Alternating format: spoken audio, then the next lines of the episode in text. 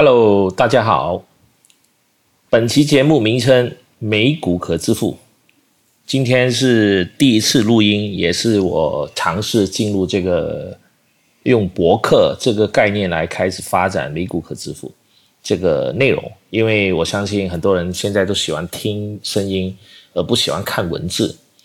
然后美股可致富这个社团呢，我在 Facebook 已经设立了一段时期。如果大家想看更多的文章，你可以上去这个 Facebook 里面去寻找社团美股可致富，然后可以加入，你就可以看到很多关于我对这个美国股票的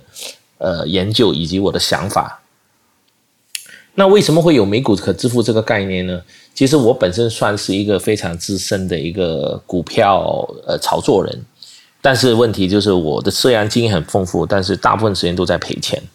然后在十年前开始呢，我买了很多马来西亚的股票，还有香港的股票，结果呢是赢就赢少少，输就输多多。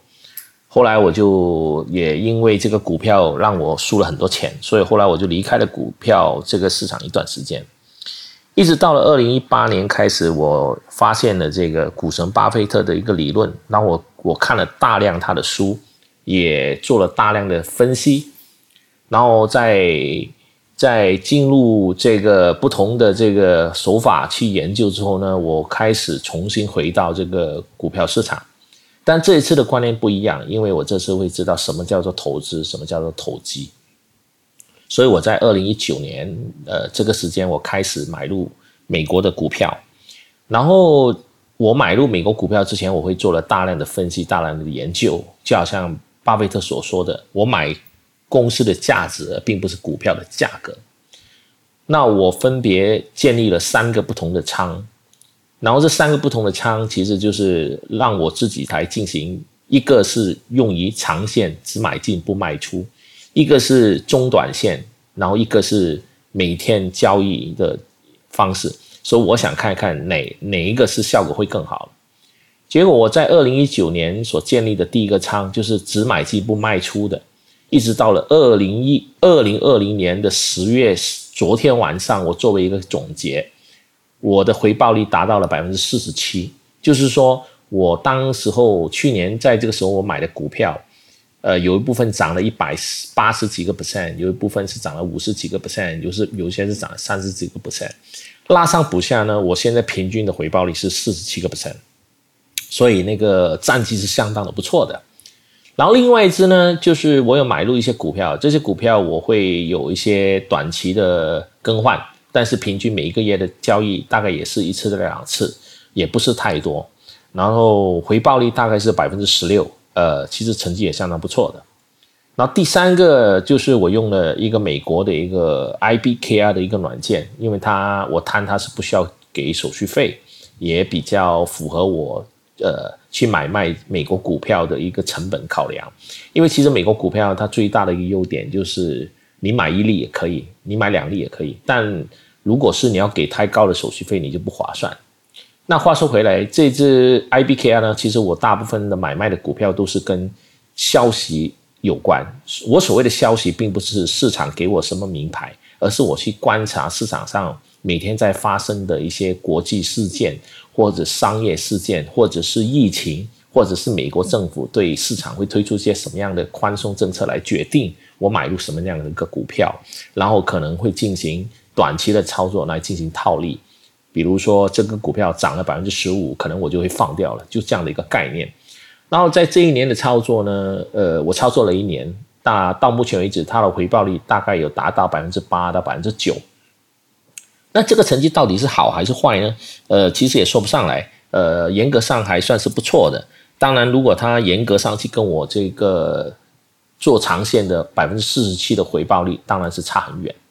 但是从这个试验来看，呃，也就证明了股神巴菲特所讲的是没错的。其实买股票投资可以非常的简单，你只要选择了一些不错的股票，了解了这个公司的基本面，然后你就可以长线持有。然后可能每个月存钱，然后到时候就分批的买进。那这个就是第一，股票的本身的涨跌不影响你日常的生活跟情绪；第二，你没有的不断的频频的买进买出，它就减少你所谓的人为的错误。那至于说怎么去选择一些好的股票或者好的企业呢？其实呃，大部分的股票或者企业跟我们的生活都是有关系的。打个比例，呃，麦当劳、星巴克、披萨汉，我们用的手机 iPhone，我们用的 Google Map，我们网上看的 Netflix。我们在使用的这个 Spotify，我们在使用的 Facebook，我们在使用的 IG，几乎百分之九十我们生活中所常用的东西都是在美国上市的企业。那现在的美国这个高科技企业跟两千年的泡沫最大的一个分别是在于，目前的大部分的高科技企业呢，都是满手现金、富可敌国。就以一个亚马逊来讲就好了，它从二呃二十年前上市，它的股票大概是每股大概十二块，然后中间经过这二十年，它它分发股票或者增资股票，如果你当时是买入一股的股票呢，你现在应该手上会分到大概有二十七股，而以当时十七块一股呢，当变成今天的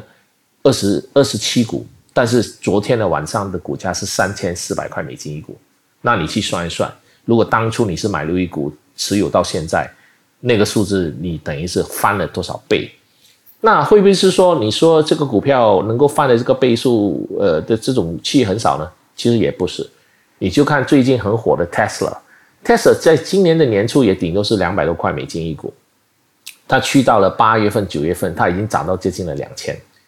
然后现在如果你没有研究的时候，你一看为这个股价，你会靠，诶，它现在大概只是四百多块。啊，是不是跌了回来呢？其实并不是，因为它在九月份的时候，它就一拆五，等于是你原有的一个股票会变成五股。那五股，呃，再乘以现在平均四百多块，其实已经超过了两千多块。如果你是在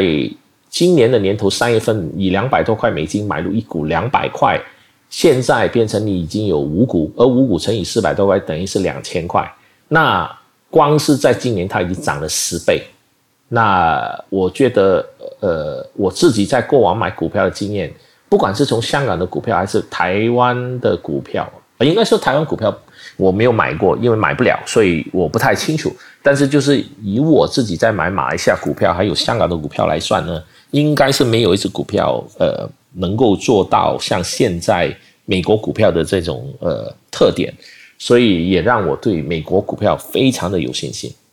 那今天我这个节目，呃，美股可支付是属于呃，在我尝试用博客的方式的第一档，所以我会有点不厌其烦的大概说了一下，呃，我的理念，因为我希望我这个理念能够帮助到更多的朋友，能够透过透支，不，透过投资致富，因为在犹太人的家族传统的观念里面呢。每个小孩子从小到大呢，他都要去学习什么叫投资，如何去进行投资。而我们亚洲人可能一直没有这个观念，也没有懂得去培养小孩子知道什么叫投资，因为投资跟投机不一样。那投资当然也有一些大的呃公司很有钱去做投资，呃或者家族很有钱去做投资。那我们一般呢普通人怎么去做投资呢？那就等于是说。如果你有投资，你就有被动的收入，有被动的收入，你就有机会被动致富。你如果没有进行投资，你只是靠一份工作，可能你到了十年、二十年后呢，你还是要被逼起工作。那我自己觉得是我很好运气的，是我在呃今年我大概学到这个东西，但是我运气不好的，如果我在三十年前或者二十年前我已经学会这个理念，可能今天我的日子就过得完全不一样。但是还是那句话。迟到总比没有到好。如果你今天是一个三十岁或者二十五岁或者四十岁的一个朋友，你现在有工作，那你现在要开始去学会什么叫投资。那你有投资，你有机会，呃，十年后被逼致富，而不是十年后被逼工作。那美国很流行所说的 “fire”，就是给自己提前的去退休。所以。我认为，呃，任何事情，当你找到那个点，你其实就是要开始进去了。这个开始进去，不管你是今天每个月投资马币三百块、五百块，还是台币两千块、三千块、五千块，还是港币一千块、两千块，你只要先开始，把投资当做是你的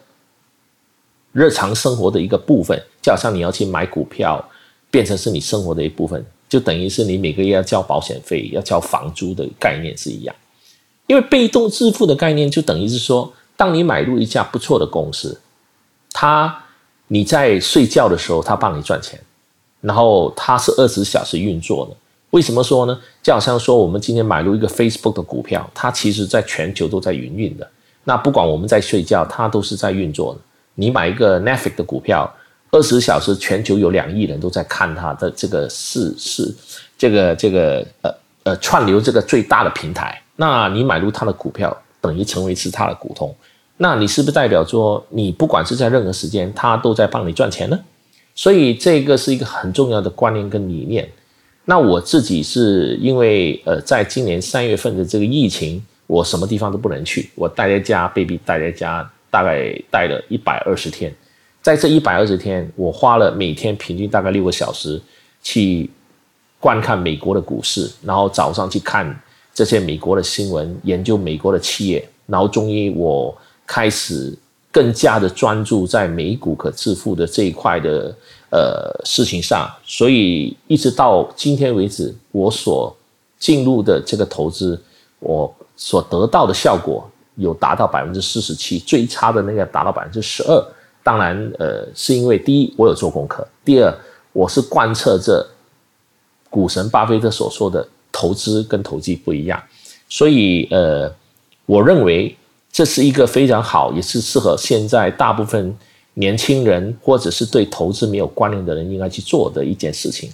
因为这个事情，你早做跟晚做的分别就是，你早做了，你以后的日子就会好过一点；或者说，如果你有小孩，你给小孩作为是一个教育的基金，然后去进行投资。如果说，你会跟我说，哎，可能我不懂啊，我也不会去选择这个股票啊，到底怎么办呢？那他在美国这个股市上，你可以选择去买他们的 ETF，ETF 呢，就是里面等于是每一只 ETF 里面，它会有大概十只到十五只美国的一些不错的股票归纳在一只 ETF 里面，但它美国的 E ETF 因为很竞争，所以他们有个特点，就他们的手续费非常的低。它不像的是，可能香港啊或者台湾或马来西亚很多基金呢，光是手续费一年收了你百分之三到百分之五，等于是每一年你所赚的钱可能就给了这些基金都手续费已经抽掉去了，所以就很不划算。那买入这个 ETF 呢，我自己本身呃我就没有去买大部分大家现在比较流行的什么 QQQ 啦、VIF 这几只，我反而是比较集中在就是 ARK 这个这个系列。因为 ARK 这个负责人又有女股神之称，那他专门是投资具有具备了颠覆性的企业，就以 Tesla 为主，就是他们持有重仓的一只股票。然后除了投资在这些专门的这种比较颠覆性的产业之外，他们也投资很多在每一个行业具有破坏创新的一种特质的企业。所以我也是比较集中在投资在他们。呃，这个 A 呃 ARK 这个企业，那 ARK 这个企业里面呢，那我这边大概我可以跟大家说一下，嗯，我先看一看啊，OK，那在 ARK 这个企业里面呢，它有分为几个部分，有一个叫做 ARKF，一个叫 ARKQ，一个叫 ARKG。那 ARKF 呢，它顾名思义，它就是投专门投资在所有相关的。High tech 的高科技产业为主，然后包括了里面有 SQ 啦、呃 Z 啦、腾讯啊、Ice 啦、Pins 啊、Apple 啊、Tree 啊这种股票上面。然后 ARKQ 呢，他投资的股票包含了呃，就是有 Tesla 啦、呃 XLNX 啊、Google 啦、呃京东，还有 TRMB，也是属于比较。混合在里面有实力跟非实力之间的一些小型股票，但是具体都是一个比较大的一种呃呃，具有那种我前面所说的颠覆性跟破坏性的一些企业。然后 ARKG 呢，它就是一个专门投资在跟医学有关的，就是医疗有关的为主的，所以当中它也有，比如说有几只股票比较大的持仓是 NVDA，还有 CRSP，这个几都是比较大型的一个医药股。那我这三只股都有分别在买入，到目前为止账面上大概都涨了百分之十五到百分之二十，所以这就是我自己本身呃建议，就是说，如果你不太懂得去选择单一的股票，你就可以考虑去买入这个 ETF。那你买入 ETF 就可以根据你自己的个性，你可以买入一些比较进取一点的，你也可以买入一些比较保守一点的，你也可以买入一些一些比较具有呃发展或者是成长性比较强的，但是稍微风险性比较高一点的股票。这个是每一个人的个性上的选择都不一样。就以我自己为主，我自己在去年就在一千八美金左右的仓位，我买进了亚马逊，因为我只买进了一粒。因为这个价位对我来讲实在是太高了，但是回到今天来看，我觉得我买少了，所以我就有点暗杠。那昨天晚上的价格是三千三百六十三美金。那如果我在想，如果我买入十颗的话，不就是发财了啊？重点是我没那么多钱啊，嗯，所以其实股票这个东西就是一个很奇怪的，你买少的时候它涨了，你觉得暗亏；你买多的时候它跌了，你心里不舒服。所以。我们是没有办法去掌握这个股票的上涨还是下跌的趋势，但是我们可以去做功课，去了解它的基本面跟这个股票在做什么，它的发展的业务未有没有未来的前瞻性。就好像我所说的，投资可以在未来发生的事业，这就是我们要作为投资的一个核心跟观点。好。那除了这一点之外，我这边特别推荐一只股票给大家，就是我自己在去年买入的，大概是在五十三块美金买入，目前已经涨到了一百四十七块。这只股票就是 LVGO，LVGO 它就是一只新创股，它主要是开发跟远端医疗有关系的。简单的说，因为这个疫情，大家都待在家不能出门，那你就可以在家透过远端，然后医生再给你看病。包括在给你检查你身上的糖尿病或者是血糖，类似这样。然后，然后当光从远端医疗，我就会想到未来的五 G 的普遍会给这个产业会带来更大的发展性。所以，当我发现这只股票它本身的收入是不断在成长，但是它虽然还是在亏钱，但但它的股票，呃，美国的企业就是说会有些时候有些公司其实在亏钱。但是你看好它未来的三年到五年的发展，你那时候买入的时候，你就可以进行所谓的等它涨的时候，你就可以大赚的这种概念。所以我尝试了，我就先买入了几颗啊，然后呢，放到今天，这只股票就涨了接近差不多一百九十个 percent，也证明了，呃，就是说我自己的观点跟市场上的观点是对的，就是说投资在未来可以发生的事业，比你现在去买入。高追的股票，或者股票已经涨到一个高点，你去买入，然后这个股票下跌，你就被做停的那种感觉是不一样的。那其实你只要对这些股票研究的越多，你花的心思越多，然后你买入之后，不管这个股票在短期的涨或者跌，对你来讲是完全没有影响的。这是我自己过来人的经验。就好像说我看到股票跌，我其实非常高兴的，因为我觉得我可以趁它跌的时候去买进，因为。我相信这只股票未来的五年、十年，它一定会继续赚钱，就等于我对这家公司有信心，所以我不会担心的它的短期的涨跟跌。那美股可支付这个节目呢，也你们大家如果有兴趣的话，除了给我点赞跟做订阅之外呢，你也可以去 Facebook 上面去寻找美股可支付这个社团。那我每天都会定时发表一些。文章包括我去引导其他的一些财经的报告给大家作为是一个参考。那大家看了这些参考之后呢，也可以对你未来进行这个投资是有更大的一个信心。那那投资